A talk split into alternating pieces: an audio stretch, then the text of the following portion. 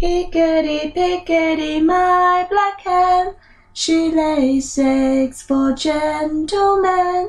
Gentlemen come every day To see where my black hen doth lay.